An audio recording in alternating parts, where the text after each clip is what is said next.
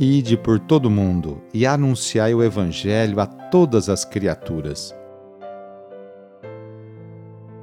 Iniciemos esta oração traçando sobre nós o sinal da cruz, sinal do amor de Deus por cada um de nós.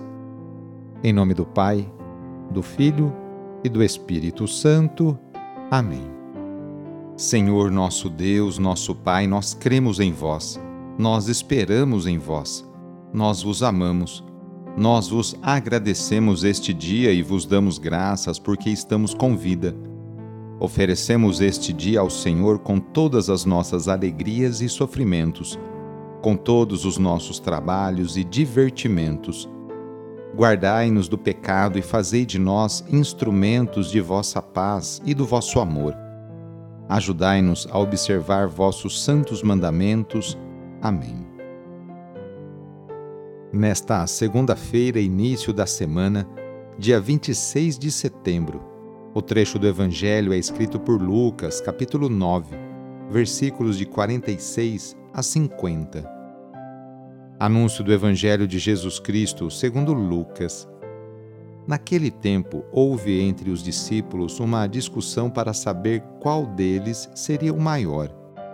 Jesus sabia o que estavam pensando Pegou então uma criança, colocou-a junto de si e disse-lhe: Quem receber esta criança em meu nome estará recebendo a mim, e quem me receber estará recebendo aquele que me enviou.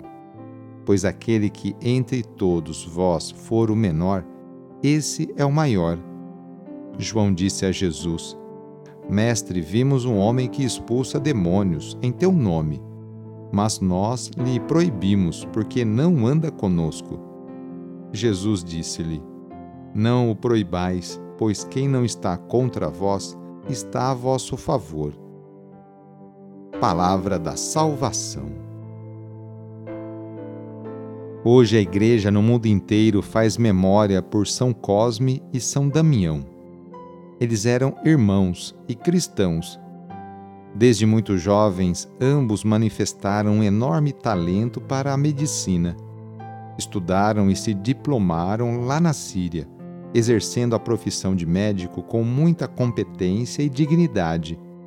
Inspirados pelo Espírito Santo, usavam a fé aliada aos conhecimentos científicos. Os irmãos não cobravam absolutamente nada pelos tratamentos mas tudo faziam com caridade e dedicação. A fama de Cosme e Damião despertou a ira do imperador Diocleciano, implacável perseguidor do povo cristão.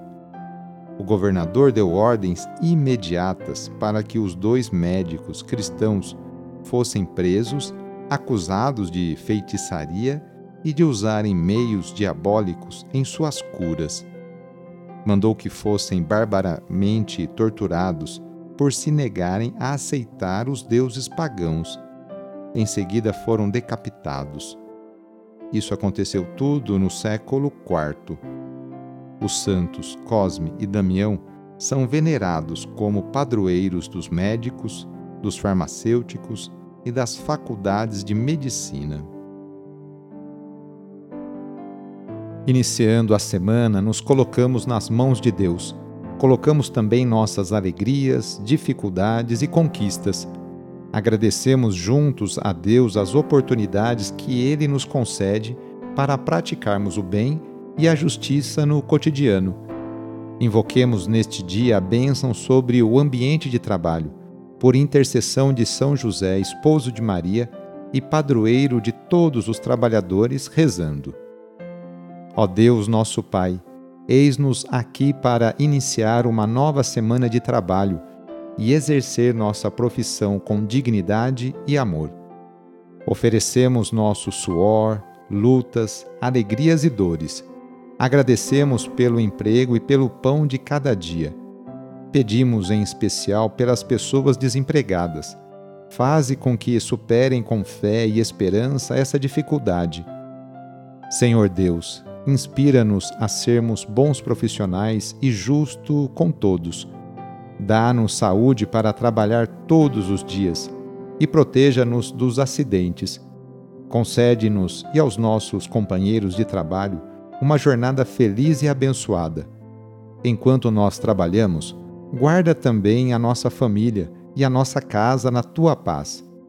Tu que és o mestre de todas as profissões, derrama a tua bênção sobre todos nós, trabalhadores, e pedimos a poderosa intercessão e proteção de Sua mãe, Maria Santíssima, e de seu pai adotivo, São José. Ave Maria, cheia de graça, o Senhor é convosco. Bendita sois vós entre as mulheres, bendito é o fruto do vosso ventre, Jesus. Santa Maria, Mãe de Deus, rogai por nós, pecadores, agora e na hora de nossa morte. Amém.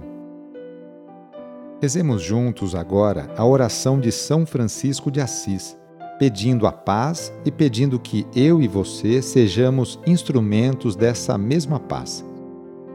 Senhor, fazei-me instrumento de vossa paz. Onde houver ódio, que eu leve o amor. Onde houver ofensa, que eu leve o perdão. Onde houver discórdia, que eu leve a união.